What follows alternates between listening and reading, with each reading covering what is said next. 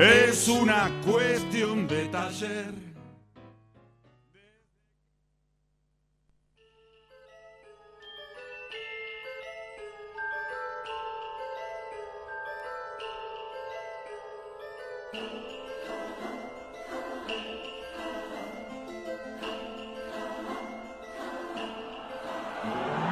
Desde Treleu para el mundo, toda la ñuñez desorganizada de buenos presagios. Juan Pablo Simonetti, Pablo Pérez, Bárbara Barlamas y la operación técnica de Lautaro Enríquez, Buenos Presagios. Buenos Presagios, por la 105.3, Radio Sudaca.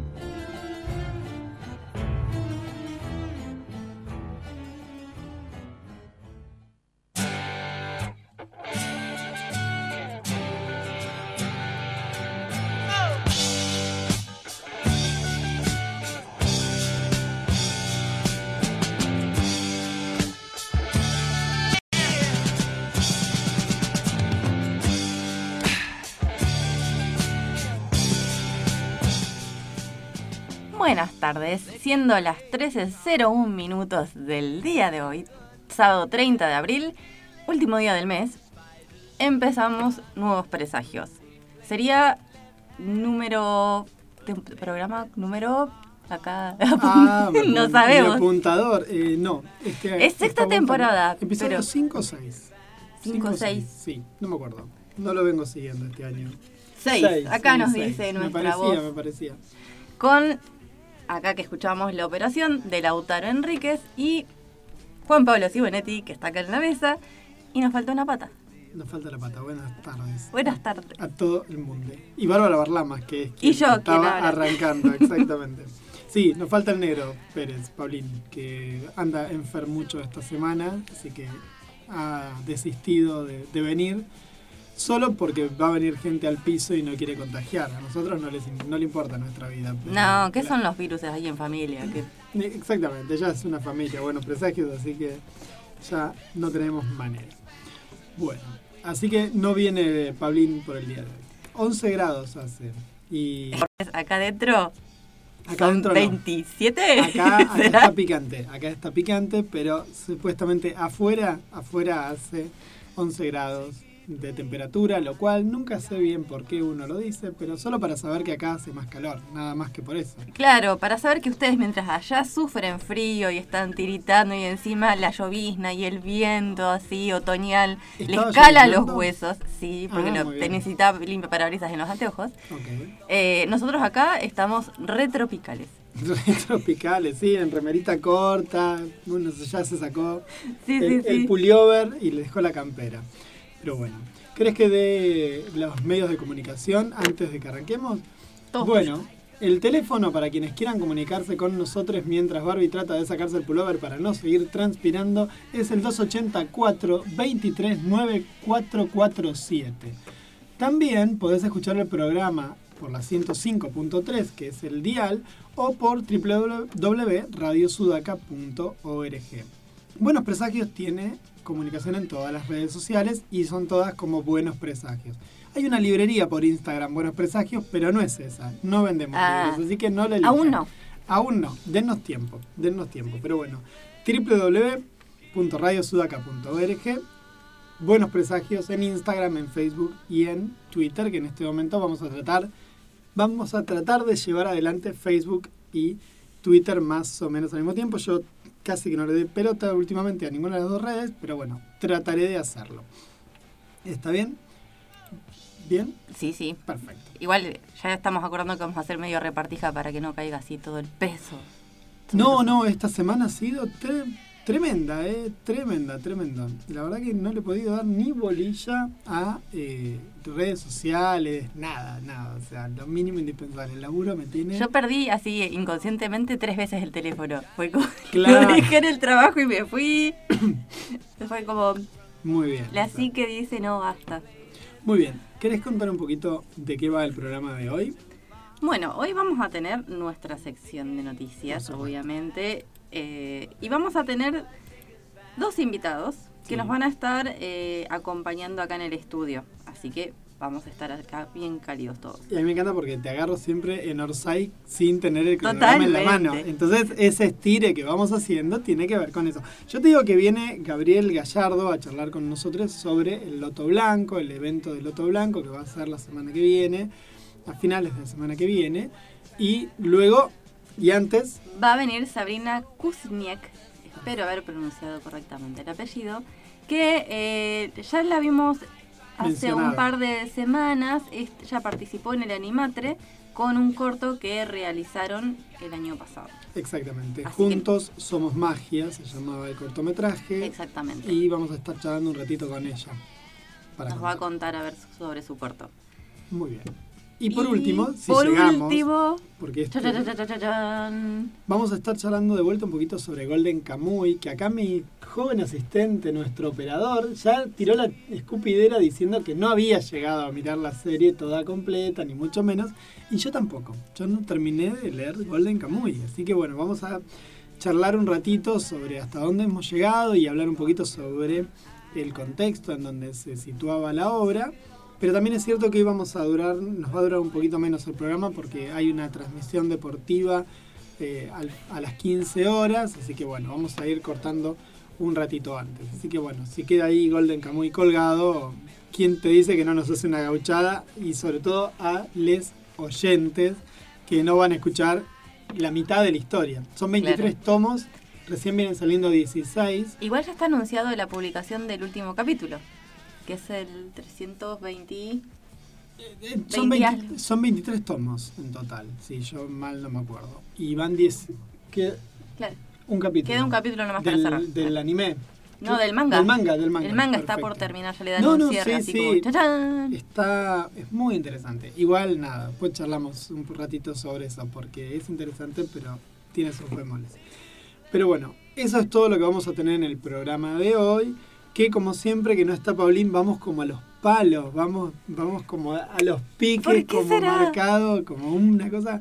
Es Eh, el que normaliza acá, es el que- genera el ambiente más distendido. ¿Qué? ¿Qué tal estuvo tu semana? Vamos a dar un ratito antes de pasar a noticias, a la música y un poquito de las noticias. Mortal, me parece que llegué a la tercera edad en esta semana.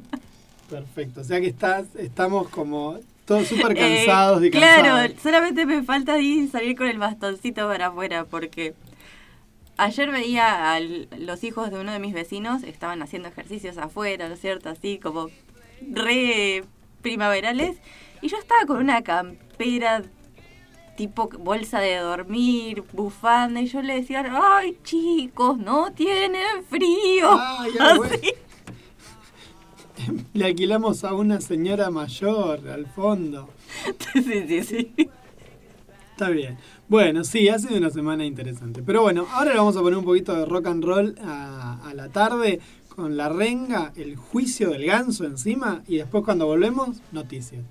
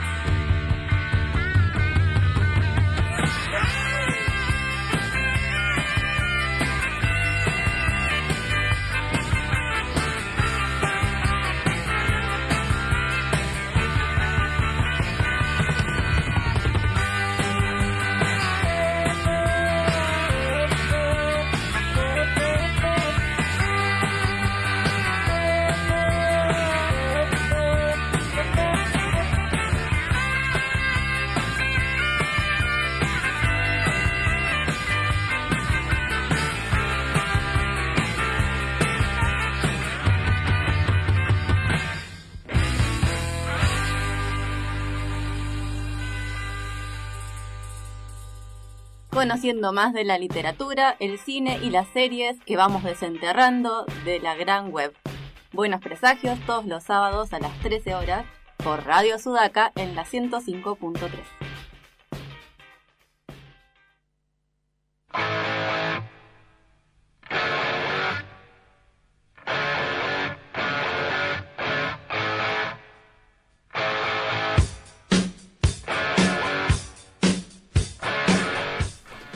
Segundo bloque de Buenos Presagios y ahora comenzamos con la famosa sección de Dígalo con mímica o noticias, que es donde nosotros podemos convertir este programa en algo eterno o en algo hiper breve, depende de lo que querramos que ocurra con eso. Vamos a arrancar con la sección de noticias justamente y como siempre voy a descolocar a Bárbara Ingrid Parlaman para que diga primero ella algo, porque siempre se lo hacemos a propósito para ver dónde la descolocamos. Ah. adelante, adelante. Mi Ingrid. primer noticia. La Ingrid. La Ingrid. Ingrid. La primera noticia del día de hoy, que es para hacer sufrir a los fanáticos de Robotech, creería yo, es que hay una adaptación de la un live action pronosticado, anunciado, para esta Un live action. un live action encima, sí. Así que los últimos han sido muy dolorosos, como el de Cowboy Bob, entonces es como uno tiembla, pero ya Robotech estaba manoseado porque si para aquellos que mal si recuerdan o no saben, Robotech es una creación juntando tres series eh, japonesas, metiéndolas en una licuadora y sacando ahí un- una cosa nueva. Que de todas formas fue bastante bien recibida en Latinoamérica y aquellos nostálgicos de los 80 todavía los tenemos así en el corazoncito. Y va a estar dirigida por Rhys Thomas, que fue el director de la serie Hawkeye. La serie de. Ah, muy bien. Bueno, alguna No es- chance de que salga bonito. ¿Y bajo qué plataforma o quién pone la tarasca? Eh, todavía no he llegado a eso, pero el tema es que hay como mucho temor con este tema de, de Robotech. Si bien eh, fue una serie, después tuvo una película adaptada, después tuvo una remasterización y agregar animación nueva en el 2006 y en el 2013 también hicieron otra readaptación, pero contando siempre la misma historia. Es, ¿van a contar la misma historia de siempre o van a cambiar? Así que Muy bien. esa es la gran. La gran cuestión. Yo, para mí, hasta que no consiga un ciclón, nunca seré feliz. Eso todo, todo debemos decirlo. Una espada de augurio y un ciclón y yo sería un tipo bastante feliz. Ya hace mucho tiempo me convencí que convertirme en un halcón galáctico no, no, porque no sabes cómo hacen pis, nunca sabes cómo hacen pis. Entonces, hasta que no pueda discernir eso, no, no me Yo además siempre me preocupaba el hecho de entre que uno por ahí ya tiene medio como que las rodillas te molestan, tenés por ahí problemas en, en la rótula y encima son todos de metal que mm, Viste, claro, mí me el, hace el ruido famoso ahí. chillido ahí. sí. Ahí viene, ahí viene rayo de plata. ¿Cómo te das cuenta, no? Porque ese chillido es el del hombro que. No, sí, claro, es cierto. es Yo no como- me imagino con doble de 40 todo el tiempo encima. No, no, no. Bueno, también es cierto que en el, en el vacío del espacio de- no debiéramos oxidarnos, pero bueno, qué sé yo. No, no lo sabemos, no lo vamos a saber y no pienso hacerlo hasta no conseguir un ciclón. Primero el ciclón, después la espada del augurio. Por último, bueno, me, me enchufo alas. Pero bueno, hasta que no pase eso, no. Les cuento que hoy pasaron una, una buena y una mala, eh, cama arriba, cama abajo, amanecer ocaso. Hoy es el cumpleaños de Gal Gadot, ¿sí? la mujer esta que ha hecho de Wonder Woman su personaje insignia, la actriz que ha hecho de, de Wonder Woman su personaje insignia, pero también se fue al cielito de les dibujantes Neil Adams, ¿sí? Neil Adams, que había nacido el 5 de junio del 41 en Nueva York, falleció el 28 de abril, hace dos días atrás, en Nueva York también.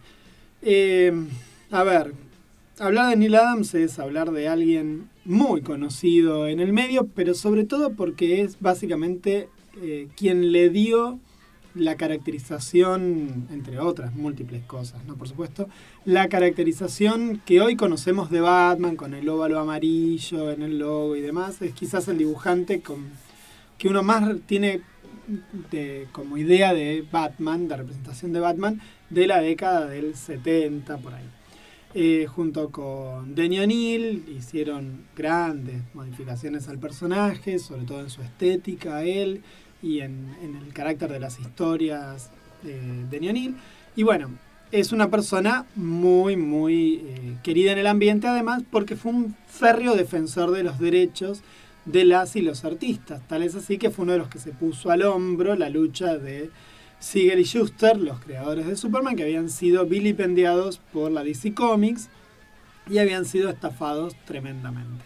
Así que no solamente se fue una persona, un artista impresionante, sino que además se fue un laburante y un defensor de los derechos de las personas que trabajan en haciendo historietas en general. Así que bueno, es una pena, es una, una necrológica bastante triste, pero el tipo tenía 80 años, ¿no? Digo, tampoco era que se cosía en un primer árbol. Entonces, eh, bueno, era bastante razonable que en algún momento falleciera.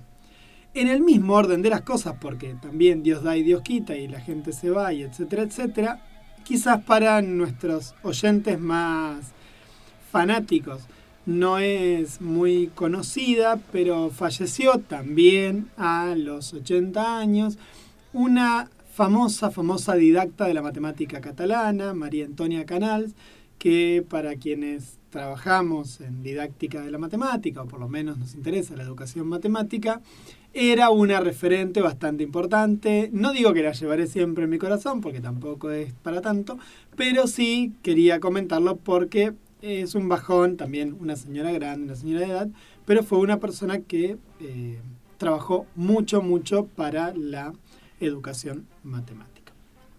Ahora sí, te dejo la posta. Bien, eh, como habíamos estado hablando en los programas anteriores, esta semana terminó el Bafisi. El día de hoy está cerrando. Y si bien terminó las proyecciones presenciales, todavía hay online muchas de sus películas. Y realmente es muy recomendable si ustedes la buscan. En este momento no me viene el nombre, pero hoy 30 se estrenaba online de forma gratuita, solamente registrándose en la plataforma, una película de India que es como una versión Cinema Paradiso de la India. Bien. El trailer. A ver, acá, si ustedes vieran la, la cara de horror y No, diciendo, no, de horror, no, no, de horror, no, no, porque está, está en voz que duele, está en voz que duele eso, no, digamos. ¿Cómo murió? Mirando una película india de Cinema Paradiso. Sí, sí, te creo, sí, sí. Pero no, no, no, se ve bastante interesante. Eh, ahora en un rato voy a buscar el Sos una que cara no rota, me te reís sola. Lo recomendás y te reís, ni vos podés creerte la recomendación que estás dando de Bafisi. Lo que me río de que, que desastre soy de que mi memoria no me trae no- el nombre de la película Bueno, no, y lo bueno, intento está lo bien, intento. pero siempre lo intentamos, ¿eh? Aquí... eh, Ahora después posteamos en las redes el trailer. no No, realmente se ve muy interesante. Eh, obviamente no es así el Lady Dicharachera. Eh, Bueno, no, está y- ubicada en India y tiene muestra como la realidad social de India. No, no es así de estilo Bollywood, sino retrata una familia tratando de subsistir vendiendo viandas y el nene tiene que vender en el tren agua limonada con un vasito y una pava. Yo quiero que... Es, poco serio, Parlama. ¿Qué quiere que le diga? Es muy poco serio que alguien quiera tratar de, le- de ver esa... Ese, Pero ese es una niño, película. su única alegría Es ir al es, cine. Es ir su al cine. almuerzo se lo cambia al tipo que es el proyector del cine para que le permita ver películas gratis. Entonces, todos los días se le lleva su almuerzo al proyector del cine, el nene se queda sin comer, obviamente, y mira películas y decide que quiere estudiar la luz, porque la luz es la forma de contar historias y generar películas. Y entonces Y queda ciego, porque es lo único que le falta a, a tu historia. No, y no, luego no. cae en una mina de carbón donde todo el tiempo está a oscuras. No. Se ve muy bonita. no, no, me queda totalmente claro. Sí, sí. Estoy, ya, ya salgo corriendo con la con eso y con una soga de cáñamo fuerte y robusta y, y una viga cerca para, para poder disfrutar completo todo, claro, sí, sí. Bueno, no, está buena. Posta Sí, sí, está se ve, se ve buena. Como pero siempre, contanos cómo funciona esto de Bafisi. La En el. Bafisi hay que ingresar a la plataforma, ¿no es cierto? Hay que registrarse, te piden, acá dolorosamente hay que admitir que robando datos la ciudad de Buenos Aires es muy hábil, te piden hasta el quill. Pero no te cobran eh, ningún, no hay ningún cargo para ver la película online. Una vez que te registraste, entras a la página del Bafisi y eh, buscas, hay un buscador día por día y pones online disponibles y ah, después se puede buscar por eh, tipos de competencias. Este aparecía eh, como competencia internacional. Entonces ahí aparecen disponibles y estaba disponible a partir del día de hoy por 48 horas. Bien, bueno, vamos a ver si podemos encontrar la película que vos mencionás. Eh, Y ahora ver. la compartimos. Dale, dale. Y ¿Vos yo me, no, me acordé hablando de a- hablando de, de la India y de, de- de lo que es vivir en la India. No sé si lo comenté, pero hace unas semanas atrás tenía tuve que viajar y cuando viajé me habían prestado un libro de Juan Sclar que se llama Nunca llegamos a la India. No sé si lo comenté. No, no, no. Bueno, eh, no es una noticia, pero igual lo comento antes que me olvide porque si no se me va a pasar. En Nunca llegamos a la India es la historia de un pibe que... un treintón, una cosa por el estilo, pibe poco, pero más o menos. eh, decide viajar a la India, plan mochilero, para, para conocer y para vivir ahí. Su familia está vinculada a, la cultura no sé si la cultura in- india sería la palabra correcta, pero no, no, el papá es una practica yoga, sigue a un gurú y qué sé yo, qué sé cuánto, y él va a la India y el libro es una cosa como muy extraña, muy al estilo como escribe Pedro Mairal, cosas como una noche con una noche con Sabrina Lobo o la uruguaya tiene esa cosa como contado todo en primera persona, como muy de de pibe porteño con plata que de pronto perdió el rumbo y ahora no sabe qué quiere hacer mucho con su vida. Como con, con todo más o menos en ese estilo de, de de- de onda. Y al final tiene como dos partes el libro. La primera es como bastante insoportable y va en esta dirección de lo que les contaba recién, como alguien que no sabe qué hacer con su vida porque está el pedo como bocina de avión. Y, eh, y la segunda va, va por otros derroteros y la novela se pone más interesante y termina mm, bastante bien. La verdad que me gustó mucho más esa segunda etapa. Porque además él va, todo esto lo va haciendo escribiendo un cuaderno de viaje donde va contando sus experiencias porque de ahí va a venir un libro para, para futuro. Pero bueno, nada, me acordaba de esto porque una de las cosas que hace es mostrar muy crudamente lo que es vivir en la India, ¿no? Que una cosa es la- el tour, el tour de gurúes y gente hippie de que va por la vida a la India y otra cosa es vivir en la India, tener que vivir como las personas que viven en la India y lo que es ser una población básicamente pobre, ¿no? Bueno, una versión así como muy amable y diluida nos mostró la película Quiero ser millonario. Cierto, cierto es. Muy amable y diluida, que modo elegante de decirlo exactamente. Bien, ¿alguna otra noticia más que yo quería compartirles? Bueno, no, la verdad que en este momento hay varias cosas para comentar, pero vamos a dejarlo por ahora y pasamos un ratito a un poco de música y seguimos un poquito más en Buenos Presagios. Ahora viene Fito Páez con Narciso y Quasimodo.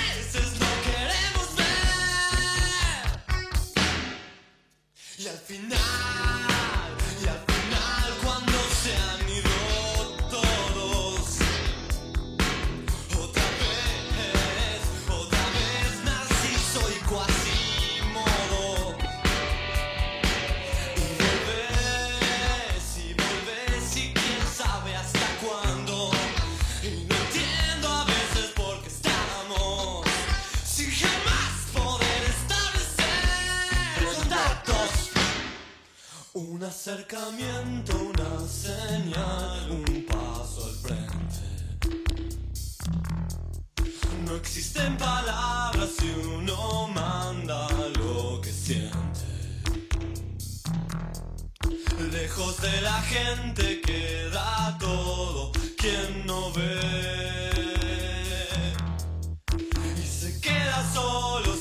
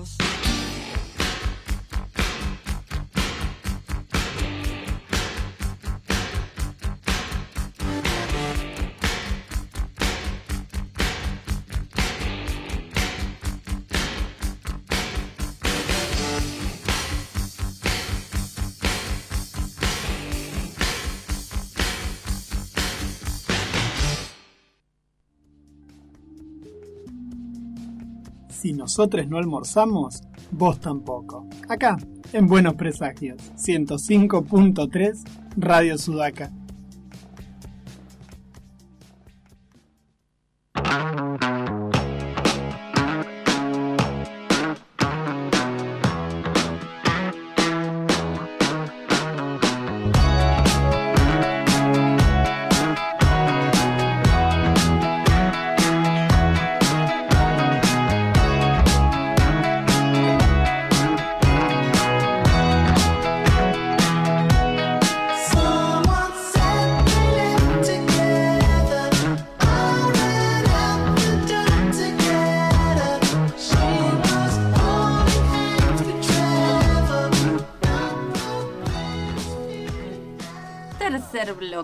Buenos Presagios.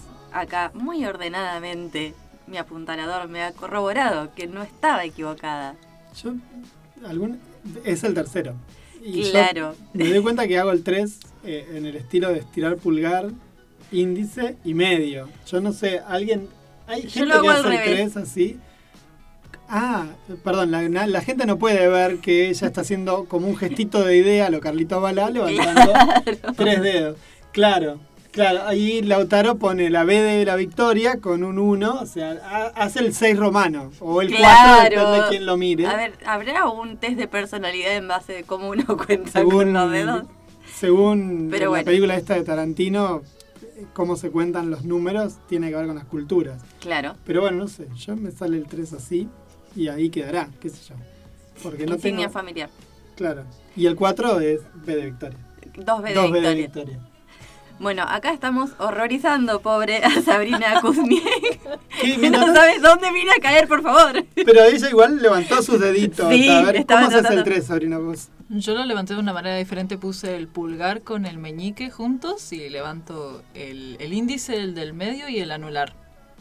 Y de paso vamos aprendiendo los, los nombres de los dedos. Es algo que desde el jardín no lo hacíamos. El meñique se llama Enrique. ¿No? No, ¿qué es eso? El meñique se llama Enrique, el anular Oscar, el mayor Melchor, el índice se llama Eurídices y el pulgar Eurídice. ¿Y el pulgar qué es? Omar. Está bien. Podríamos hacer un cortometraje de los dedos. Mira, Sí, ah, mira, inspiramos acá. Hay uno de Juan Pablo, Juan Pablo creo que se llama, Salamela, Sí. ser. de uno de uno de stop motion con, con dedos. Sí, sí, lo vi. No te vamos a robar la idea si me estás escuchando, por favor. No te voy a plagiar. O sí, pero siempre vamos a decir en homenaje a. Inspirado Porque, en- Claro, Claro, sí, sí. Como Sí, en sí. los libros. A lo Pierre Menard, a lo Pierre Menard con el Quijote. Eh, mirá todas las cosas que podemos charlar con nuestra invitada Sabrina. Encantado, Sabrina, por haber venido. Un gusto. Ay, aquí. encantada yo de que me hayan invitado. Muchísimas gracias. No, el gusto es nuestro. Ahora, contanos un poquito sobre vos. Sos de aquí de Trelew. Yo desconozco completamente sobre tu vida y obra, así que yo te voy a preguntar en calidad de chusmerío, porque además el resto también de, los, de las y los oyentes puede ser que le pase lo mismo. ¿Vos sos de aquí de Trelew? ¿O de dónde sos? Yo, ¿Estás viviendo aquí? Yo nací en Buenos Aires, pero a los 15 me vine a vivir a Trelew. Eh, estoy acá hace, creo, si no me fallan las matemáticas, 8 o 9 años. Bueno, depende. De, los 15, resta la edad que tengas ahora 15 y es la diferencia. Ajá. Puro Mm. servicio, buenos presagios. Mucha matemática, me explota el cerebro. Pero estoy en Trelew hace bastante tiempo. Eh, terminé la secundaria acá, hice la carrera de locutor, me recibí de locutora. Eh, estoy ahora en el profesorado de teatro. Y mientras tanto, eh, nunca dejé la animación, nunca dejé el mundo del cine. Entonces, le, soy como autodidacta en el mundo del cine y de la animación. Eh, entonces, vi esto de los festivales de animación, que, ah, el Mafisi, lo que daría yo por entrar al Mafisi, que ahora vienen los 10 años. em, y el año pasado eh, me mandé a, a hacer este cortometraje que surgió como un regalo de aniversario.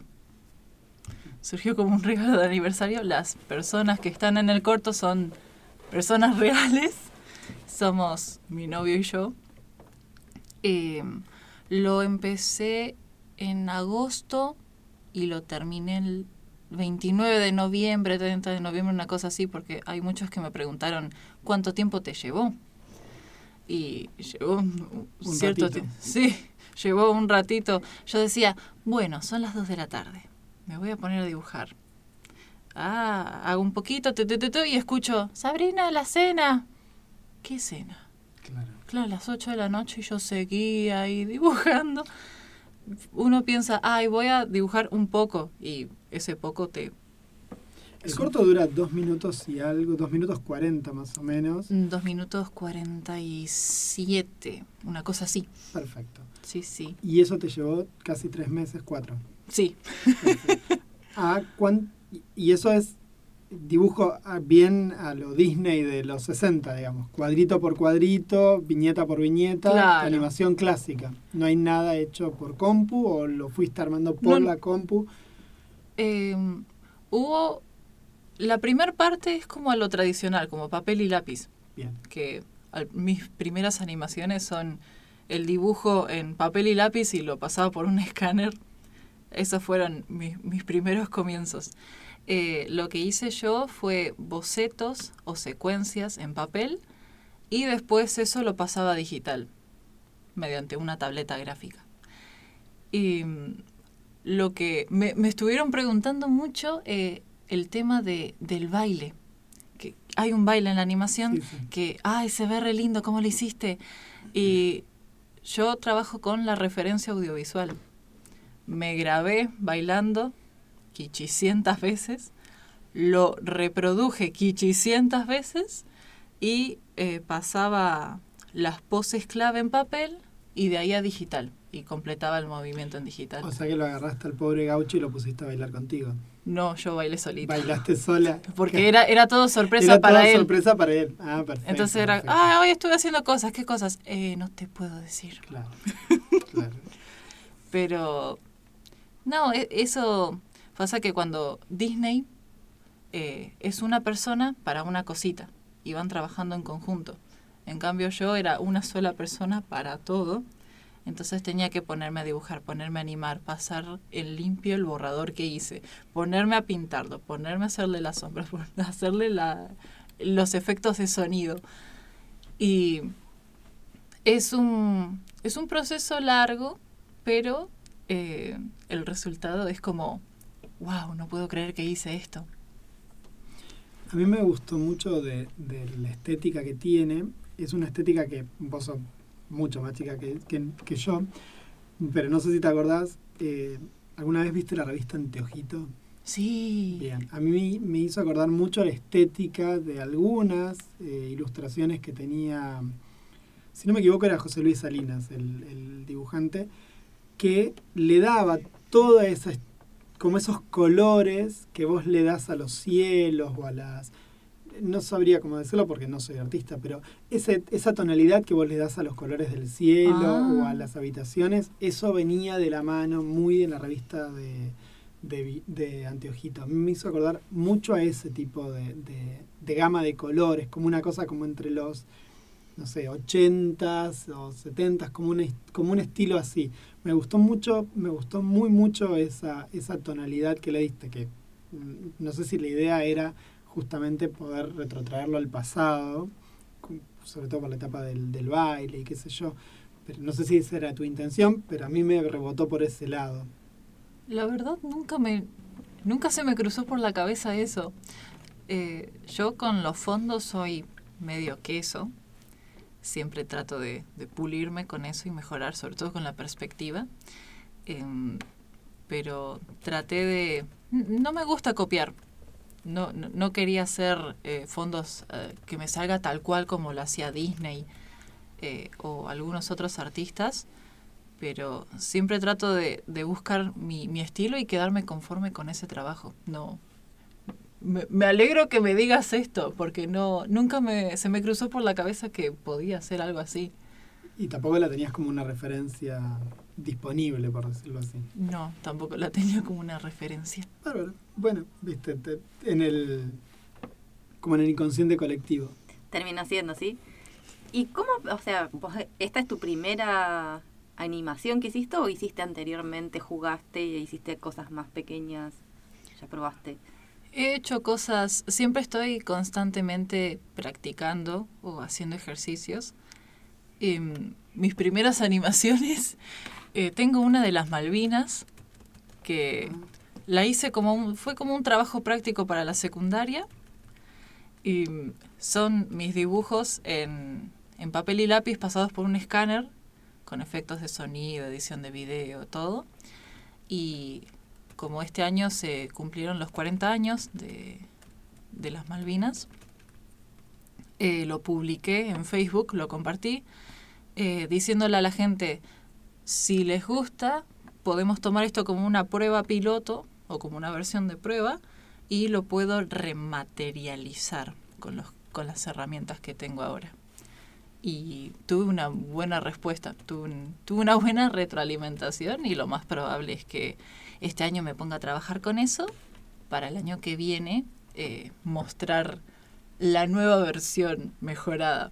¿Y la tenés subida a algún lado, la anterior, como para que se pueda ver y compartir aquí por nuestras redes? La tengo subida a YouTube, sí. Fantástico. Entonces ahora en un ratito te vamos a pedir bien la- el nombre para buscarlo y así lo vamos encontrando. Ahí compartíamos recién este esta animación que vos hiciste para, para el concurso. ¿Y cómo llegás a la competencia con Juntos Somos Magia?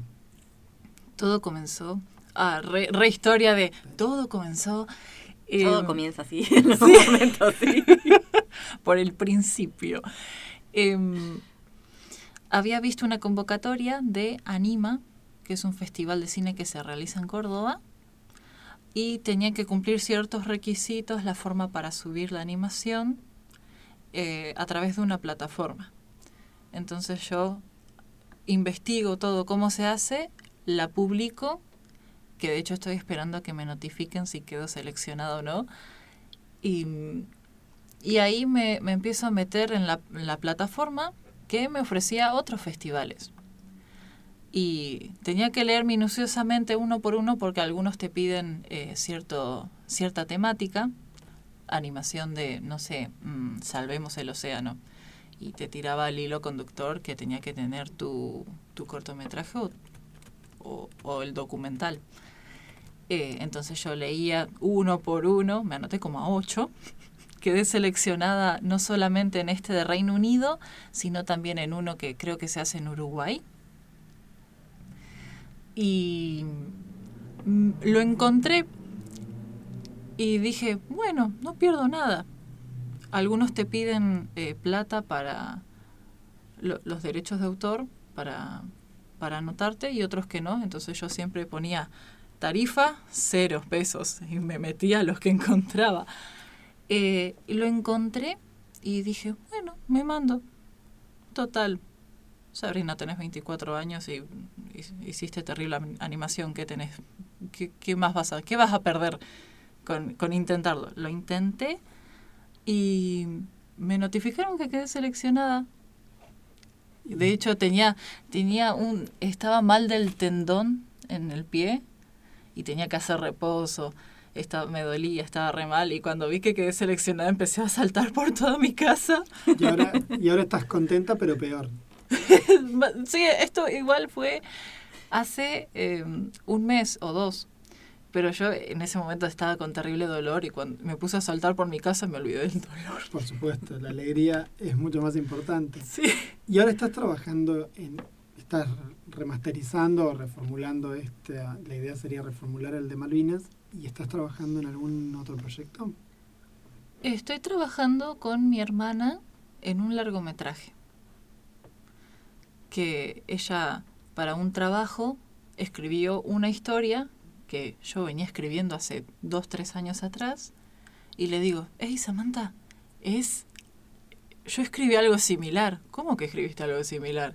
Sí, casi lo mismo. Mirá, vení, te muestro. Y era como, wow, qué conexión de hermanas. Y le, le propuse, ¿por qué no la escribimos en conjunto? Porque yo quería cambiar un par de cosas que no me cerraban y quería saber su punto de vista para que participe. Y, y yo hago la animación y nos mandamos. Sí, dale, me parece re bueno, no sé qué. Y nada, estamos trabajando en eso porque lleva, si, si el largometraje me, me costó cuatro meses, no quiero pensar lo que un largometraje me puede llevar.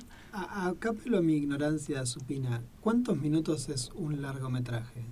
Porque 2 minutos 47, un cortometraje do- que tiene que ser más de 10. Más Sí, de después están 15. los mediometrajes. Por eso no, no están tengo la más remota idea, por eso pregunto más o menos qué tiempo pensás que tiene que durar la producción. Eh, la producción, perdón, el trabajo. El trabajo, em, Para que sea un largometraje, digo.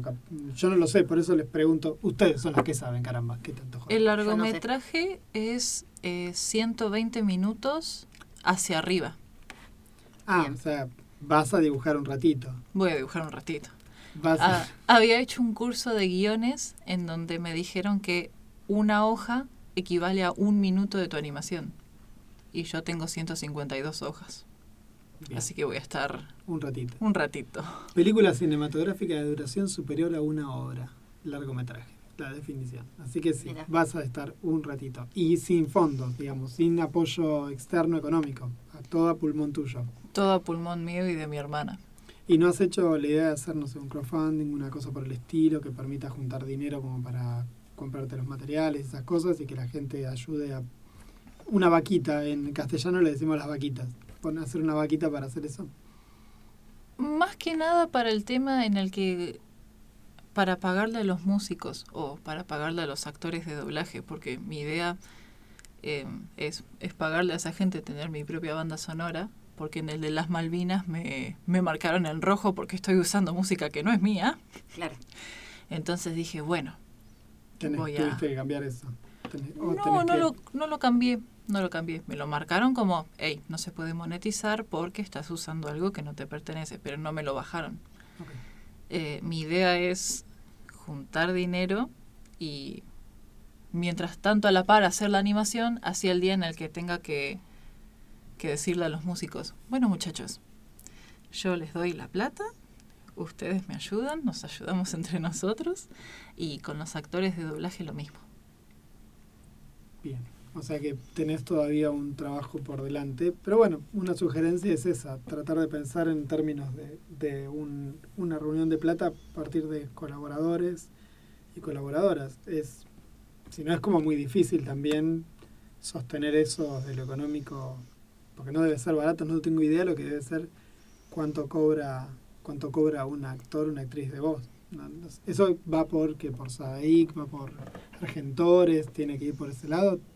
Te pregunto, La- Y la cara de ella en este momento es como diciendo, no sé qué carajo me pregunta no, Juan Pablo. es que desconozco esa Está más información. Todavía no llegó a ese Todavía no punto. llegó a ese punto. Está muy bien. Vamos a ponerle en contacto con Gastón Sirixman para que. Pero ella Gastón- está en contacto con Sí, yo sé, yo sé. Ahora, ahora necesitaríamos que Gastón nos diga cómo funciona ese tipo de cosas Claro, sí, y que sí. nos saque la duda existencial. O sea que bueno, tenés un buen laburo por delante para llevar, para llevar a cabo.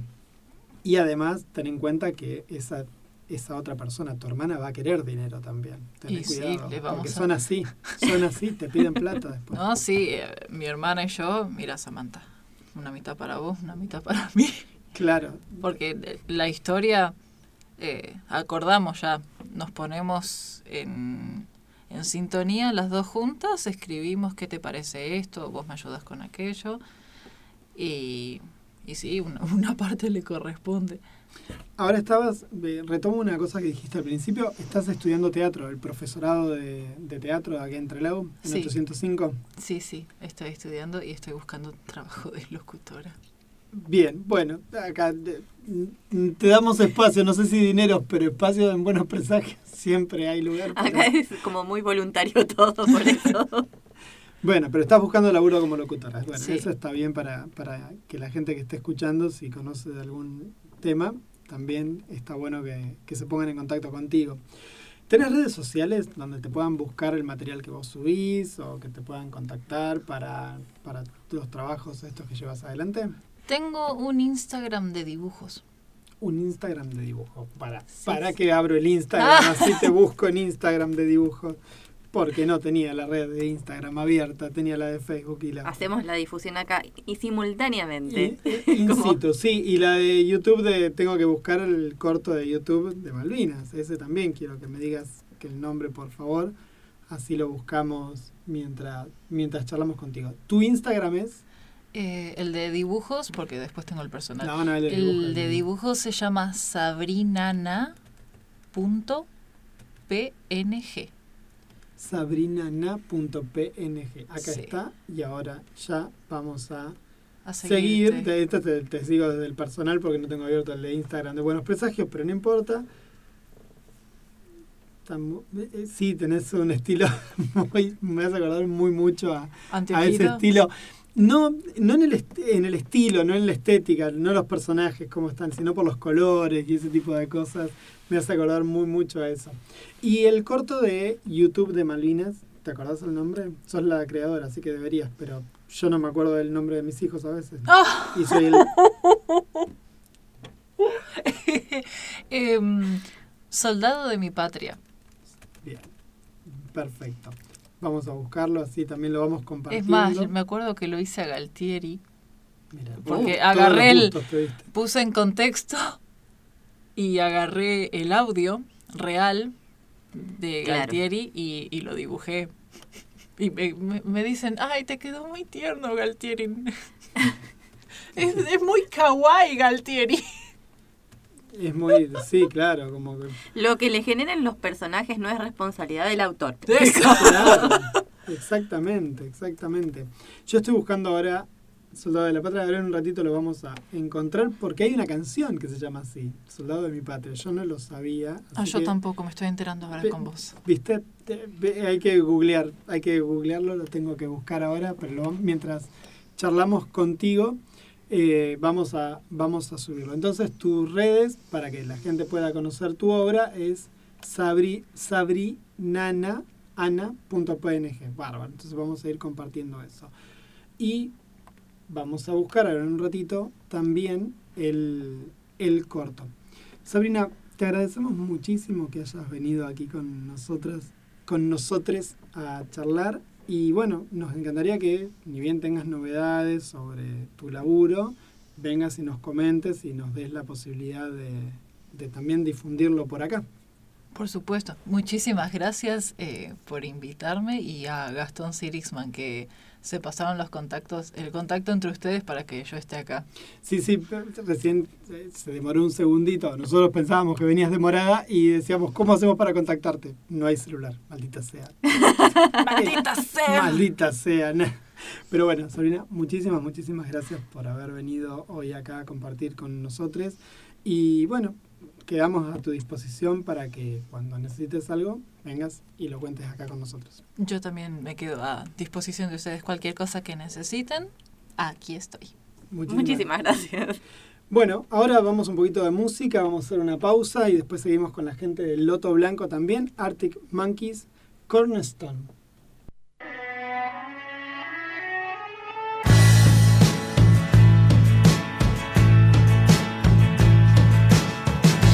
Saw you in the battleship, but it was only a look-alike. She was nothing but a vision trick. Under the warning light, she was close, close enough to be your ghost. But my chances turned to toast when I asked her if I could call her your name.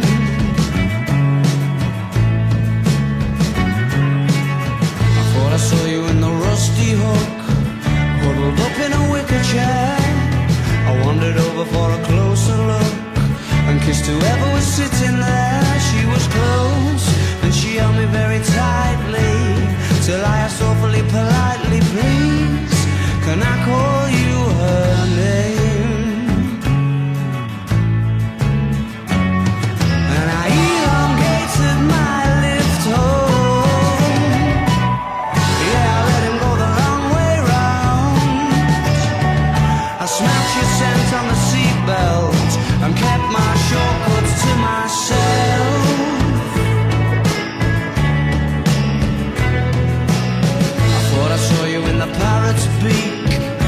Messing with the smoke alarm. It was too loud for me to hear her speak, and she had a broken arm. It was close, so close that the walls were wet, and she wrote it out in letters sets. No, you can't call me her name. Tell me where's your hiding place? I'm worried I'll forget your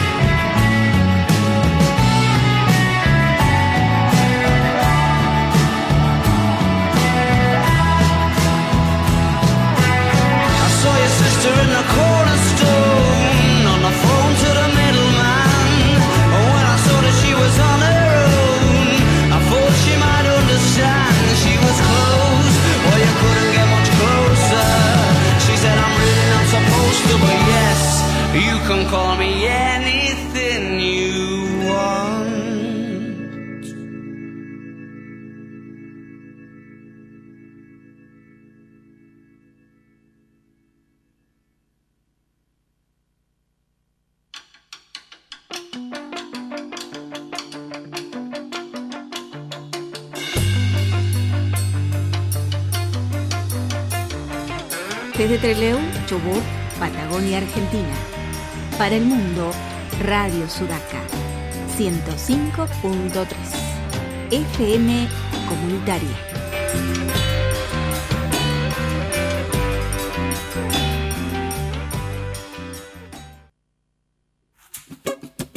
Hola, soy Silvia Sapsuk.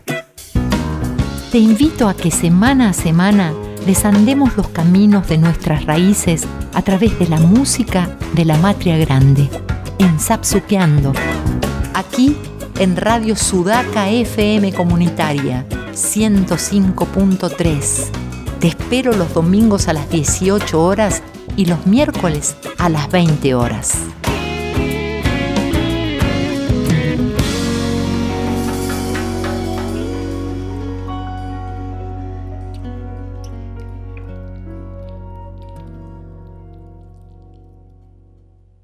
Todos los sábados de la Patagonia Argentina hacia el mundo, buenos presagios en la 105.3 y www.radiosudaca.org. buenos presagios.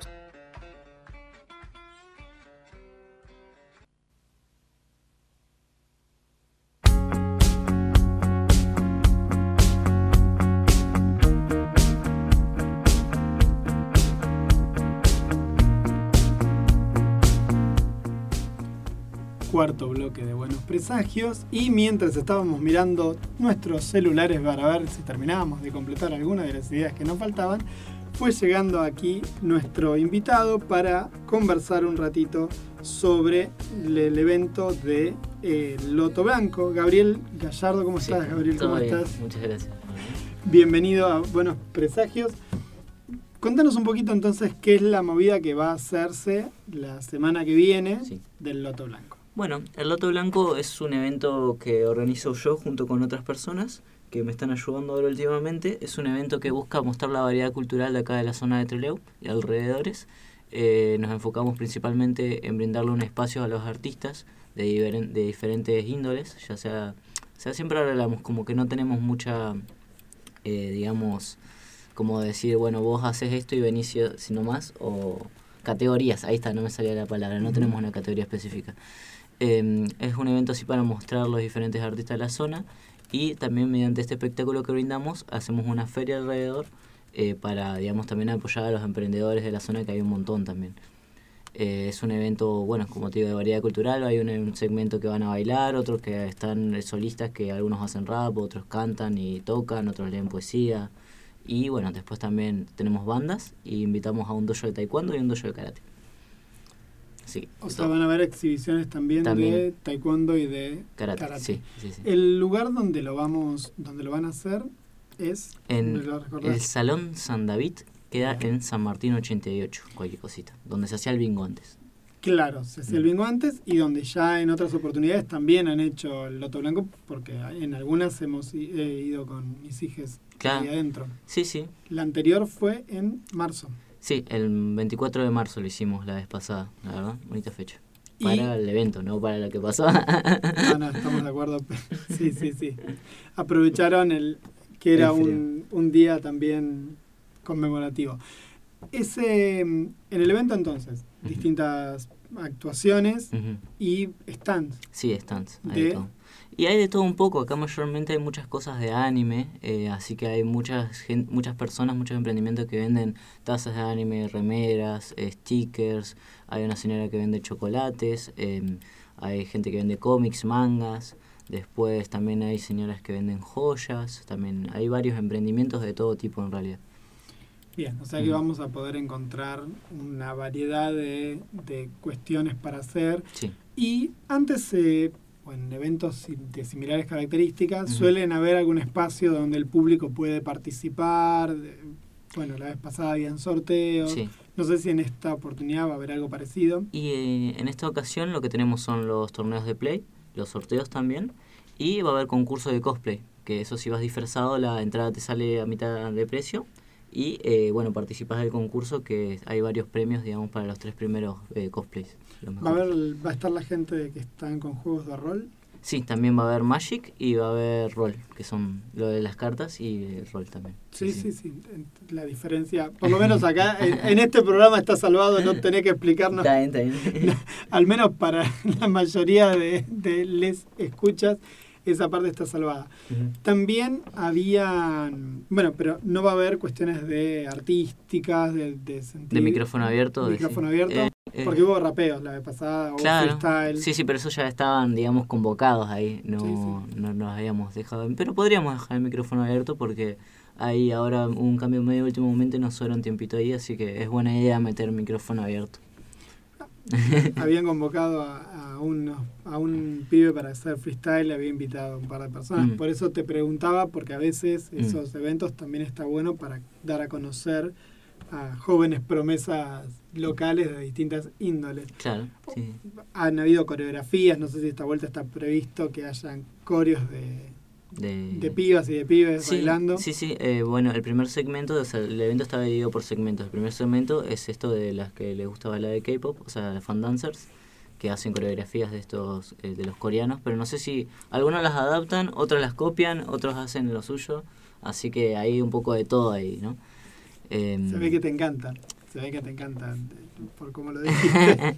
lo, lo- siempre lo digo así por como para explicarle a la gente que perdón, acostumbrado, viste, a la gente que por ahí no conoce, es como decirle, bueno, son esto de las personas que de Corea vienen y todo eso. Siempre lo explico así porque es automático, digamos, ¿no? Porque no, no me gusta, no conozca, pero bueno, no conocer más o menos.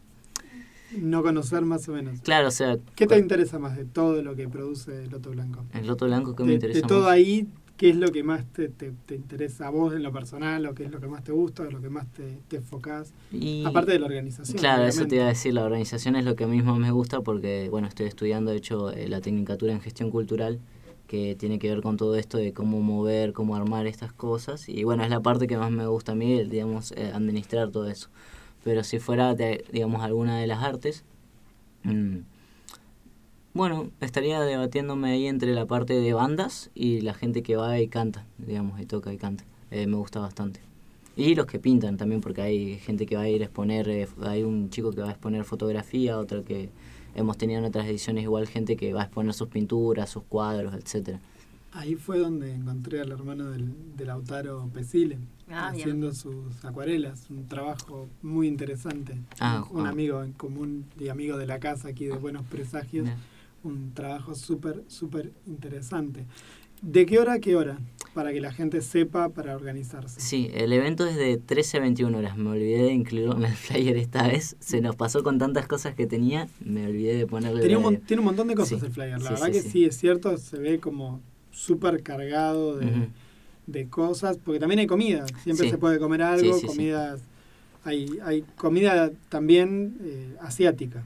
Eh, no. ¿Esta vuelta no va a esta- haber? No, esta vuelta no. Lo que tenemos en el buffet va a ser hamburguesas de carne, Bien hamburguesas veganas, em, bueno, café, té, después papas fritas, con de papas fritas y sanguchitos eh, de miga y tostados. Y eso es lo, más, lo, que- lo que hemos llegado. digamos. Bueno, bueno. Pero, o sea, hay variedad, pero así de ramen y esas cosas este, hemos pasado esta vez. Porque como en realidad el evento eh, no se enfoca tanto en la cultura asiática en particular, sino como que es todo un rejunte de cosas de acá.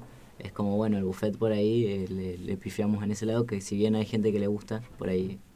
Bueno, o quizás Sí. es una decisión. Tampoco, Sí. ta- tampoco decirle pifiar a, a- también es, un, es una cuestión logística, no armar Sí, todas esas cuestiones. Hay que, yo hemos estado en los Animatsu y también tienen sus Sí, bemoles sí, andar sí. con un platito de ramen para todos Claro. lados, eh, un bollo. Y el San David es, Es grande, grande, es pero, grande. pero igual te chocas. Sí, sí, sí, sí. Es, eh, a mí el otra vez me pareció súper interesante la cantidad de personas que están eh, en este momento laburando en calcomanías, pósters, es como una gran cantidad. De nuevo va a haber un Mm. grupito así importante de ese tipo de cuestiones. Sí, hay varios están, algunos se repiten, como la vez pasada, otros no. Eh, em, trato yo de tratar de mantener un poquito la variedad. Por ahí esta vez, eh, eso sí le pifié un poquito, y hay varios están que van a tener eh, cómics, o sea, hay tres No, stands. nunca le pifias con Die Comics. Yo Pero- me paro de mano contigo acá nomás. eh. Pero en el sentido de que por ahí está mejor que esa mesa dársela a alguien más y que sea otra cosa, ¿viste? Eh, es, en ese sentido es como, bueno, eh, ahí no me di cuenta y metí tres, que hay tres que van a estar en, en el evento que van a vender cómics y mangas. Y bueno, y después hay dos que van a vender chocolates. Así hay una señora que vende chocolates y después hay otro un de jóvenes así que hacen chocolates como con de los Simpsons o cosas así. Y eh, de joyas también va a haber dos o tres que, bueno, eh. Y es toda gente de aquí de Trelew. Sí, toda gente de, por acá- de alrededor, creo que alguno de Rawson debe haber o de, de Madrid creo que no, pero algunos de artistas de Madrid sí hay. Y cuando organizás, ¿no es cierto?, toda esta disposición de stand, eh, vos haces la selección por temas y que el, el artista o el feriante tiene que pagar un arancel por la mesa. Sí, eh, la mesa se alquila, digamos, es un monto fijo por el, stand y, y no, de ahí, o sea, ellos ponen lo que quieran, eh, no, lo único que pedimos que, bueno, que sean responsables de lo que están vendiendo, digamos, o sea, si es algo sexual o lo que sea, eh, no preferimos que decirle, bueno, mira, por ahí no es el ambiente, que vaya y ponga cosas ahí, eh, pero ¿Cómo bueno. sería que vendan cosas? Y hay algunos están que venden dildos o cosas así, o juguetes, eh, etcétera, y por ahí no, o sea, Claro. eh, si bien es un evento así abierto a todo el público, ese es el tema, es que es abierto a todo el público, pueden venir nenes y todo, y bueno, por ahí algún padre o algo puede pasar, pero no se no ha pasado que se queje nadie, hasta ahora.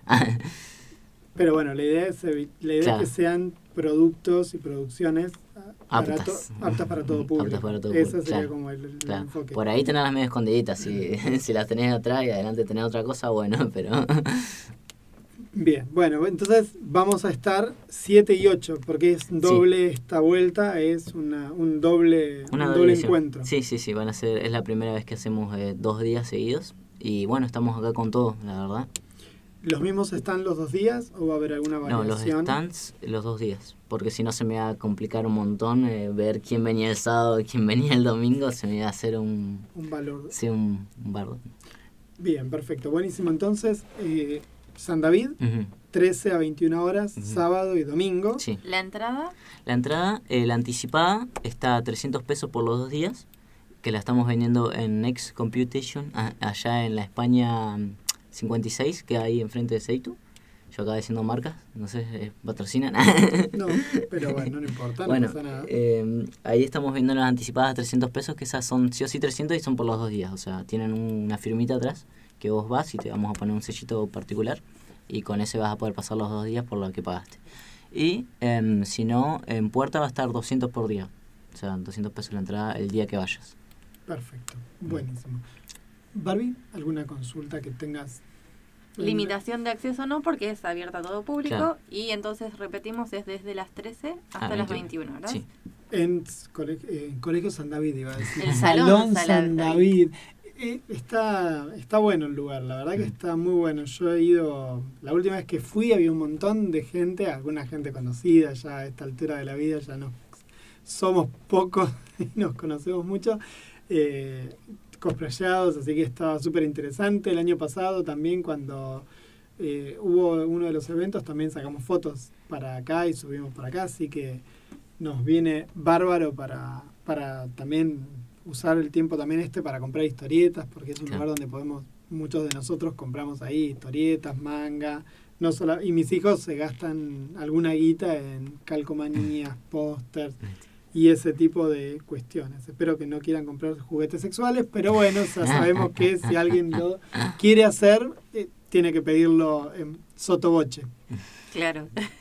Bueno, Gabriel, muchísimas gracias por haber venido y bueno, dejamos abierta la invitación a todo el mundo para que inclusive si va a haber algún espacio ahí medio free como para que... Sí, seguramente terminemos poniendo ahí un tiempito de, de micrófono abierto para el que quiera sumarse un ratito ahí al escenario, que se anime.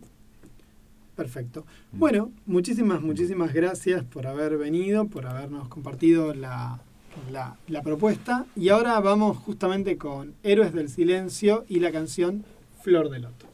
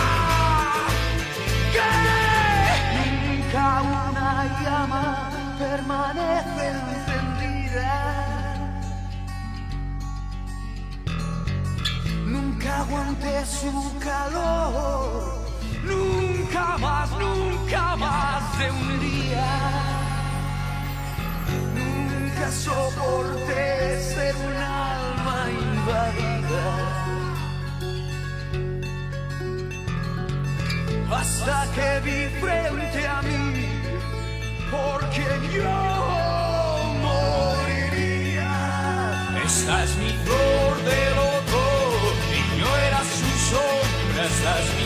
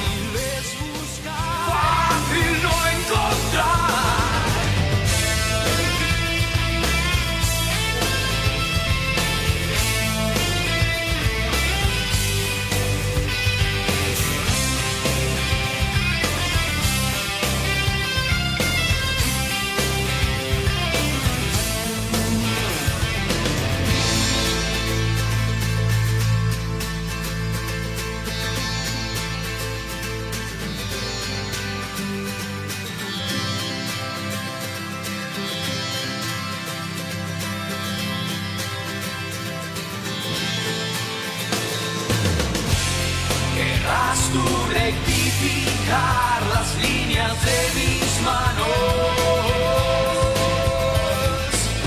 Quieres partir al azar los pozos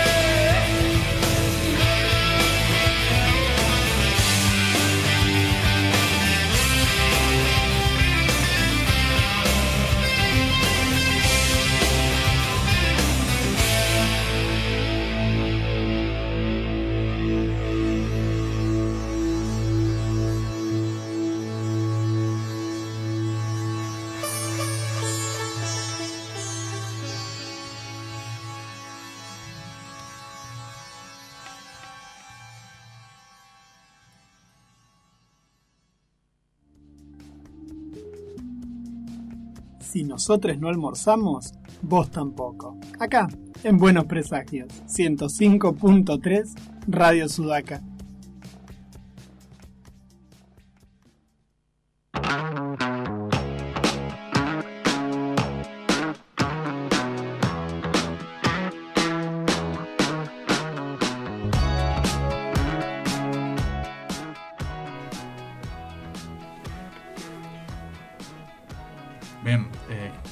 Bloque de Buenos Presagios. Estoy hablando de vuelta. Dos semanas seguidas. Perfecto. Eh, estamos en vivo. Preséntese, por favor. Lautaro Enríquez, el operador de programa y columnista de anime. Qué grande. Y aparte dicho todo con una prestancia. Y en este momento la tenemos a Bárbara, que ahora ingresa nuevamente al estudio porque estaba como operadora ella. Bienvenida, Bárbara Ingrid Barlamas, a Muchas la gracias. mesa de buenos presentes. Apreté un botón y bajé una perilla. Y de pronto Y me gradué. y todo funcionaba, claro, sí. Así, pero cuando No, no, acá lo dejó ya todo preparado el Lautaro, si no hubiera sido imposible. dice Nidia Aguilera que ella sí almuerza y escucha al mismo tiempo. Bueno, pero es nuestra envidia, Nidia, esto Claro. es así. Yo no almorcé hoy. Vos nunca almorzás. Vos nunca almorzás. Vamos a poner una base de que sos un pibe que no almuerza. No, Tenés no, que- yo sí como hoy no comí nada más. No, no almorzás acá. No, Yo claro, nunca no te veo acá. morfar cuando No, llegas acá.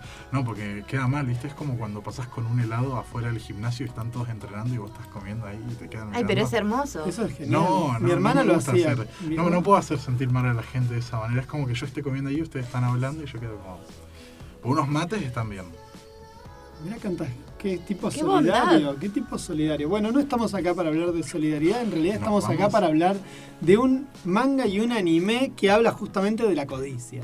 De la codicia en múltiples aspectos. Porque es un manga y es un anime que habla, por lo menos para mí, de eso, que es Golden Kamui, creado por Noda Satoru, que bueno, después charlemos un poquito más sobre el autor, que tampoco es que ha tenido una gran, gran producción, y que empezó en agosto del 2014, este weekly, en Weekly Young Jump, que era el manga o la colección de, de manga donde salió revistas. serializada Sí, la sí. revista. En Japón tenemos esas revistas de varias editoriales donde salen muchos capítulos de mangas acumulados y son unas revistas más o menos así, que es muy normal ver a la gente. A mí me encantó el gesto así, de más o menos así en una radio. Tamaño, bueno. digamos, Claro. directorio Yo- telefónico. El tipo, el tipo Vos sabés que yo entendí algo con el tema de ir escuchando varios programas a lo largo de la gente, es que cuando decís de un tamaño así, yo creo que uno se hace la idea de que estás hablando de algo grande, ¿no? Porque cuando decís de un tamaño así, depende del tono que le de creo que la gente se lo termina imaginando. Entonces es una cuestión mental mía que no sé si todo el mundo la aplica, pero es algo... charlarlo en terapia. Bueno. charlarlo en terapia. No he ido a El- terapia, el capaz que lo así, necesito. el así, el así. charlarlo, charlarlo. El tono importa. ¿Y cómo? Claro, claro, claro. ¿Y cómo era? Era así, vos Era decís, así, era era viejo, así. porque también uno dice, era así, y puede ser remontándose en lontananza, ¿no? También. Allá lejos y hace tiempo. Vamos a hablar de robar oro, pero no son los españoles robándonos oro a nosotros, ¿no? Es otra cosa acá. Tampoco son los yanquis robándole oro a los indios. Exacto. No, son los japoneses y los rusos tratando de robarle, robar oro Ni tampoco los yanquis, o sea, a los pueblos originarios norteamericanos, ni tampoco los británicos robándole oro a los hindúes. o cuántas Exacto. posibilidades. Exactamente. No, Mucho robo de oro. mucho robo de oro. Tratar, bueno, ¿querés empezar vos de qué te pareció el anime? Vos que primero viste el anime. ¿Qué te- Bien, qué- eh, ¿Querés yo- contar un poco sobre el margen de la historia, lo que es la historia? Bien, sí, el anime yo lo arranqué a ver en emisión. Yo tengo esa manía de siempre empezar a ver o seleccionar algunas cosas que salen por emisión y lo vi allá en el año 2016 creo que salió la, primera temporada del anime o 2018 no recuerdo bien, pero te confirmo que me vi las dos primeras temporadas, es algo bastante interesante y bueno, se trata de la historia de un soldado que bueno, o sea, tiene la particularidad de ser como súper fuerte y aguantar todo y puede sobrevivir. Y bueno, eh, la historia se centra en él con una chica de un pueblo Ainu, eh, que es una, un pueblo originario japonés. Sí y no, ¿no? Acá Claro. Claro, bueno, acá Eh, tenemos la- Estuvimos tratando de averiguar bien cómo el era el tema. Bien, ahí lo tenemos. Bien, está ubicado en 1920 y algo la historia, finalizando la guerra ruso-japonesa. Único sobreviviente de un ataque, así como muy épica la cosa. Es como casi duro de matar, pero Sí, o los 12 del patíbulo. claro, una onda así. Y la cuestión acá anecdótica del pueblo Ainu es que es una etnia como muy eh, sojuzgada por eh, la etnia mayoritaria en Japón, que sería lo que nosotros conocemos o identificamos como japoneses. Claro, este personaje Saichi Sugimoto, o Sugimoto, supongo que debe ser Sugimoto, yo lo vengo leyendo y no escuchándolo, es este hombre que le dicen el inmortal, que fue sobreviviente de esta... Sugimoto el inmortal. Sugimoto el inmortal, que está basado en el abuelo del autor, el autor de, de Noda, que justamente hace, eh, hace no solo el guion, sino que además hace el dibujo del manga de Golden Kamuy. Y, y es muy interesante porque el, el título hace mención a una tradición que tienen los Anui, que es que todos los dioses, benefactores o no, son Kamui, son espíritus, eh, en algunos momentos, en general animales, son espíritus animales, que depende si se hacen buenos o malos, tienen consecuencias o no para, para su pueblo. Y este Golden justamente es un poco la idea, ¿no? El espíritu, este espíritu del oro, o este espíritu dorado, jugando ahí con un poco con la búsqueda, de este vendría a ser un oro que de alguna manera va a salvar a este pueblo, tanto de la violencia rusa como de la violencia, sobre todo la violencia japonesa, acá es lo que denuncia más eh, Satoru en, en- en la historia es eso, ¿no? La, la propia violencia que ejerce el pueblo japonés sobre estos sobre estas personas, que además eran un montón, eran un montón de, de tribus distintas, con características distintas. Sí, lo que yo estuve buscando un poco a ver, porque era esta particularidad de que son los rasgos son muy distintos a los de los japoneses. eh, tienen, yo lo que sí conocía, recordaba era este tatuaje característico que tienen las mujeres, que es como una sonrisa pareciera. Eh, y lo que están justo, pero tienen la tan mala suerte de estar entre los rusos y los japoneses, eran mayoritariamente en la isla de Hokkaido y también en un grupo de islas que son las Islas Kuriles, que al día de hoy se siguen peleando rusos, japoneses y después se sumaron los chinos y todos están reclamando la soberanía de eso. Entonces están ahí en el medio del tironeo, no iban a terminar bien. Así que, y ahí parte la historia y ustedes cuenten. Bueno, eh, no, yo lo que pensaba, eh, siempre últimamente cuando pienso en qué hablar en estas columnas, trato mucho de no meterme en el tema de los spoilers, ¿viste? Porque yo lo que quiero buscar es que la persona que esté escuchando se enganche eh, con el tema de la trama de la serie para que después lo arranque a ver, porque si uno empieza a contar eh, sucesos muy importantes es como que te mata un poco. Pero yo lo que quiero destacar un poco de la serie es... eh, el tema o por lo menos cómo se desarrollan los viajes entre los, el grupo principal de protagonistas y las cosas que van viviendo a lo largo de la serie, porque eh, más allá de las peleas, los enemigos y toda la historia principal, creo que eh, lo que trataron de destacar mucho acá es el tema de las culturas, las comidas, las maneras de preparar las cosas, cómo duermen, cómo, cómo aprovechan las cosas que van cazando y demás, y creo que ese es el punto capaz más atrapante que tiene la historia junto al elenco de los personajes. Por eso también quería saber qué opinabas vos con el tema de lo que llevabas leyendo el manga, cómo veías todo esto de las comidas tradicionales, los viajes, cómo aprovechaban todo el tema de los recursos. A mí me pasó dos cosas. Vengo leyendo una historieta desordenada. E- e- Es desordenada Golden Kamuy. Si hay Sí. algo que caracteriza, algo que fue pasando con el devenir de los, de los tomos, es lo, lo desordenado de la historia. Esa sería como la característica.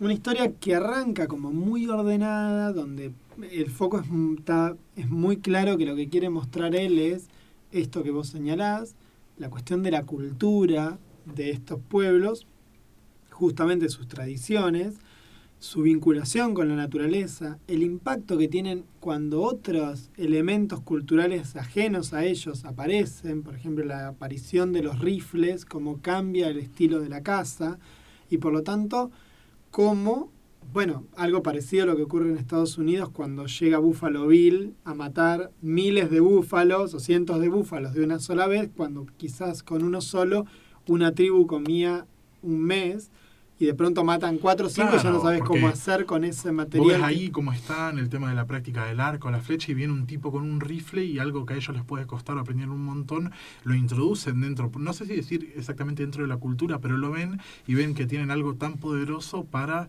empezar como a acelerar capaz esos procesos que esos hacían con un, algo más de tiempo.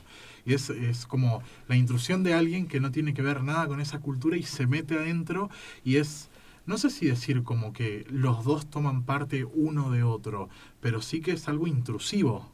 de golpe dentro de lo que viene siendo la llegada de él a este pueblo Ainu. Hay un, hay un ejemplo que a mí me pareció fantástico, que es, en un momento tienen que construir flechas.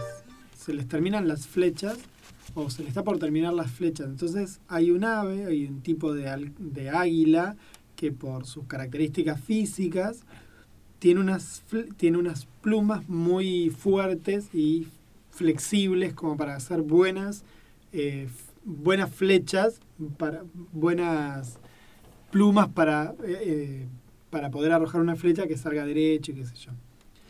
Y el modo de cazarla es con un gancho. La idea es, se hace una trampa, de modo tal de que el ave baja al suelo, empieza a comerse una comida, se lo engancha con un gancho, y hay distintos ganchos según el tipo de ave que quieras cazar, y luego le sacan las... se la mata, se le sacan todas las plumas, y listo. Y en un momento el personaje de Saichi va a dispararle y la piba le dice que no, que no lo haga porque con un tiro así se fueron todas las otras águilas, porque las águilas se asustan por los ruidos Y y se van. Entonces se quedan sin poder. Por agarrar una, te quedaste sin todas. En cambio, esta, Claro, esta manera que tiene esta de manera silenciosa te garantiza que ne- no se van a asustar. Y también te garantiza de que no vas a necesitar matar muchas más, porque tenés un montón de plumas ahí. Entonces no tenés que hacer una devastación de todas, para, porque con una sola tenés un montón de flechas que podés hacer. Claro, entonces, o sea, acá lo que decías, es, o sea, la mata un tiro, se alejan todas, conseguiste una, pero todas las que estaban ahí ya se fueron. Entonces no vuelven. Entonces explican el sentido de por qué tienen esa manera de hacer las cosas. Sí, hay una idealización bastante importante de cómo funciona la tribu, cómo funcionaban estos pueblos y su vínculo como muy armónico con la naturaleza y cómo la llegada de, de elementos occidentales o elementos, sobre todo occidentales, porque inclusive también discuten la cuestión de cómo Occidente va tomando eh, lugar dentro de las culturas japonesas. Lo que pasa, si mal no recuerdo, está ubicado en el periodo de la restauración Meiji. Exactamente. Entonces, cuando Japón está forzado a ser occidentalizado y entra absolutamente todo de golpe. Claro, entonces también está esa tensión ahí todo el tiempo. Y, y todo va girando alrededor de la búsqueda de un tesoro, ¿no? Sí, y eh, eso... ¿por, qué, por qué se buscaba el tesoro? Era el tema. Y era que, em, si no si recuerdo bien, porque claro, la ya lo vi hace bastante, era que el amigo del protagonista tenía a su esposa y él había muerto, entonces él está buscando el oro para poder ayudarla a ella. Y a la vez, el padre de la niña, del personaje, del segundo personaje, eh, Annie, eh, es, le da la orden a ella de que busque ese oro para poder sostener y defender a las tribus Ainu que ve, que van a la extinción. Y ahí empiezan a verse todo Claro, un todos quieren el oro, todo, empiezan a aparecer personajes, las guerras, las peleas, todos están buscando el oro por sus distintos motivos egoístas y bueno, es lo que empieza Sí, o a darle- particulares, particulares. Más, más que egoístas, particulares. Eh, porque después también está toda esta discusión política sobre, bueno, esto que vos decías de la occidentalización de Japón. Bueno, a ver, Japón es un país muy atrasado en un montón de aspectos desde lo, desde lo técnico respecto de Occidente, y eso se nota en una guerra.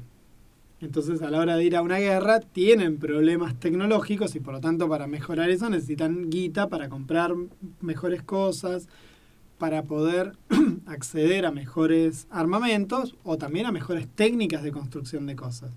Y esa es la otra parte que a mí me parece súper interesante de la investigación de, de, de Golden Kamuy, que tiene que ver con eh, el muy buen laburo de investigación sobre cómo se va viviendo en la época. Entonces, por ejemplo, si hablan de minería, te explican cómo se hace la minería de carbón en, esa, en ese lugar y cuáles son los riesgos de tener la minería de carbón y qué te pasa cuando estás de qué pasa si hay un incendio, qué pasa si hay un escape de gas metano, qué pasa si de pronto se cae una, se rompe una mina. Sí, y, y esas cuestiones técnicas, eh, como estás comentando vos, no solamente se aplican también a la minería, sino que creo va dentro de todo el lore o de toda la historia que hay eh, en general de las cosas que van contando, como veníamos diciendo el tema de la casa, porque lo explican, y capaz que vos lo estás mirando y no entendés absolutamente nada de lo técnico, pero te lo explican para darte ese contexto. Entonces es como que tenés por una parte lo que comentabas vos de los desvaríos varios. eh,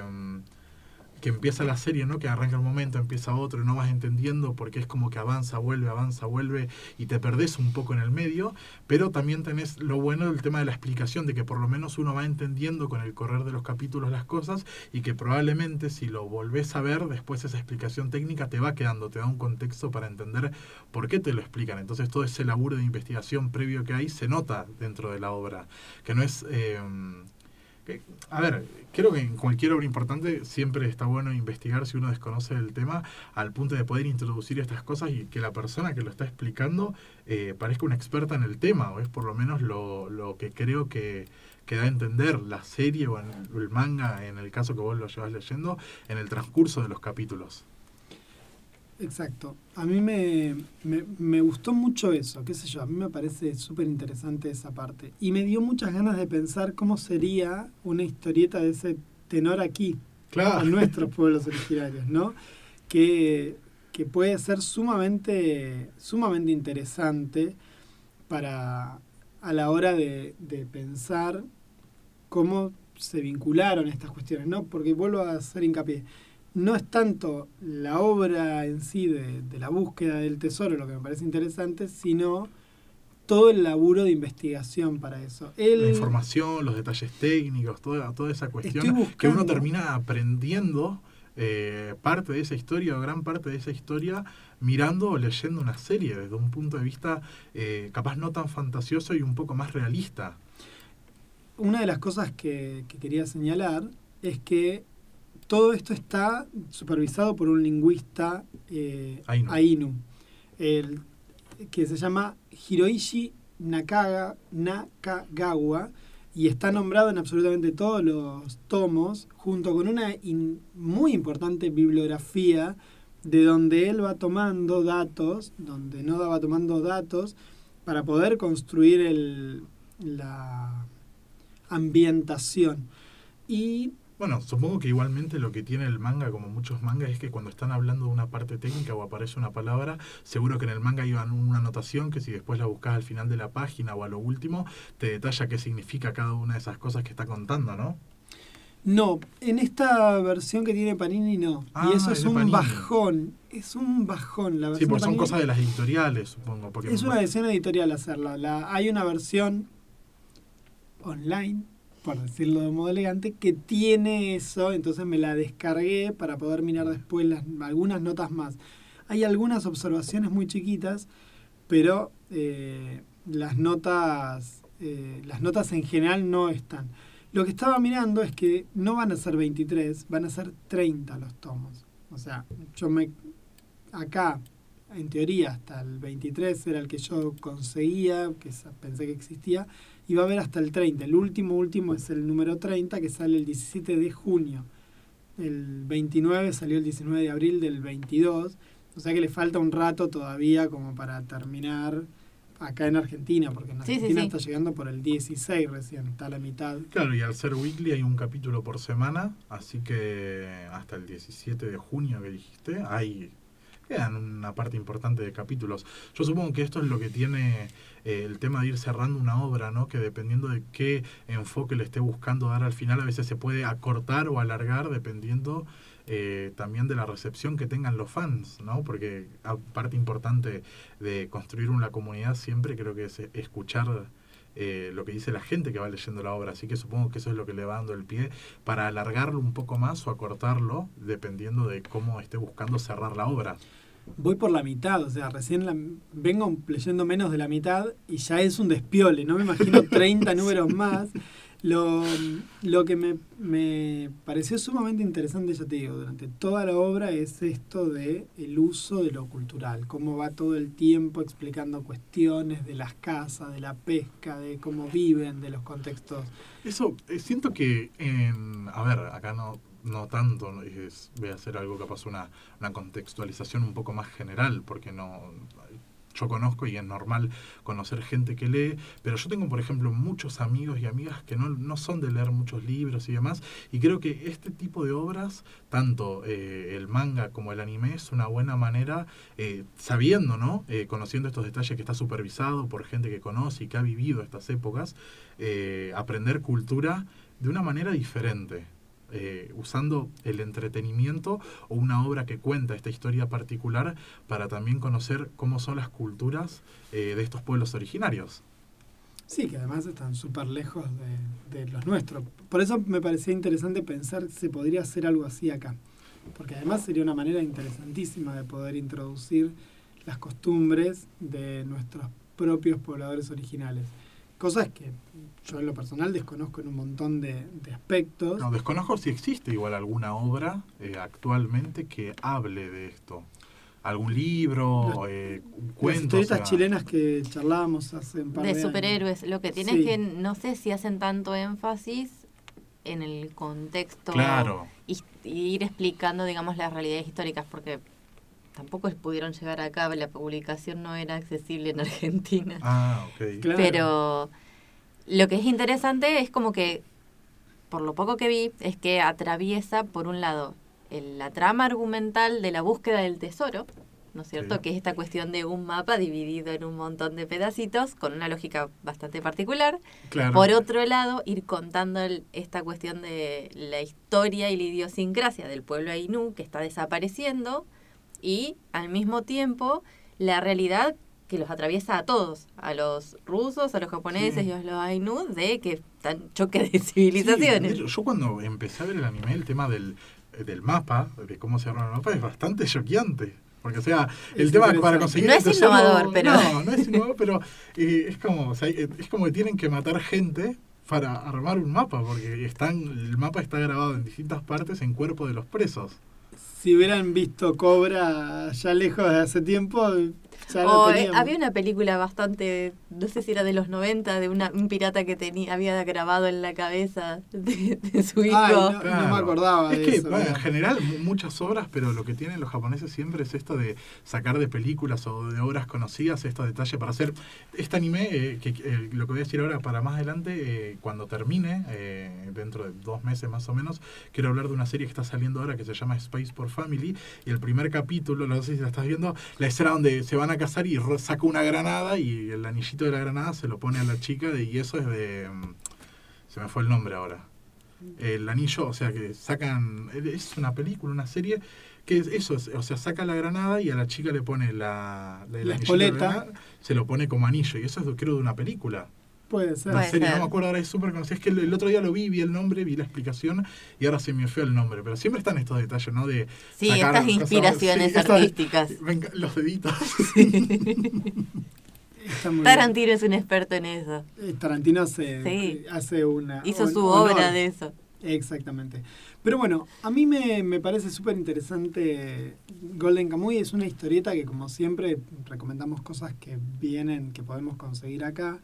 Y que, si bien es un poquito larga, 30 volúmenes tampoco es que. Sí, ya me parece destacar que se pueda conseguir acá y el que le haya interesado la charla la puede ir consiguiendo de a poco, ya sea la puedes leer online, pero siempre a mí me encanta esto de tener el físico, de tener el papel, de poder leerlo, sentirlo, es, es otra o sea, es, es distinto, no te cansarás son mil millones de cosas diferentes que no es capaz no es necesario comentar acá, pero lo bueno es decir que la podés conseguir en Argentina, acá entre Leu, te la podés pedir, la podés ir pidiendo de a poco y es algo que no te vas a arrepentir si buscas algo diferente.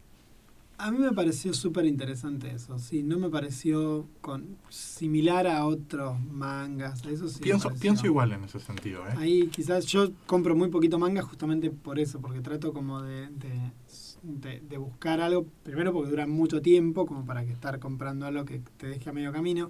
Ahí estamos con mi hija con uno de, de volei, que son 45, y van Haikyuu. por, Haikyuu, va por el 9, me quiero cortar la rodilla. Tengo para los próximos 40 años. No, no la cortes porque la vas a tener que vender. Claro, te, claro, para comprar todos los números y es eterna, 45 tomos, no se termina más. Un ¿no? diseñador de interiores, un mueble con esos cuadraditos y vas poniendo los tomos. Es que el problema es que mi hija se va a ir de, de- de- de mi casa antes de que terminemos la serie a ese tiempo, porque de 45 tomos Sí, no. es- son casi es 5 mucho, años a uno mucho. por mes. Pero vos decile, yo te compro hasta que sos mayor de edad. Después lo continúas vos. No, porque después yo voy a querer tener la colección. Claro. no, el problema es que yo tener, pienso igual voy que a vos. tener 30 tomas dentro de mi casa y decir, me faltan 15. La madre que lo tiró las patas, voy a tener que ir a comprarla. No, no, ese es el problema. Aparte de los detallitos que tienen los mangas, igual que muchos cómics, es cuando vos los apoyás en la pared van formando un dibujito. No, bueno, este no, este creo que no, así que tampoco le daría tanta, pero tanta importancia. Bueno, Bien. listo, cerramos aquí por esto y de también vamos... Ya eh, cerramos acá de Golden Común, recomendamos muchísimo. Y ahora vamos a escuchar a Queen con Lazy on Sunday Afternoon. Es súper corta la canción, no la conocía. ¿No la conocías? No, Ay, es una gastada preciosa a la, a la, a la cultura victoriana de la cual Freddy quería meterse. Así que ahora... Creo que tiene el, el- el archivo tiene el nombre 5 y la canción bien, perfecto. Y ahí la tenemos a Barlamas haciendo operadora. Cuando quiera Barlamas. Operadora, conductora y todo hizo hoy. Todo.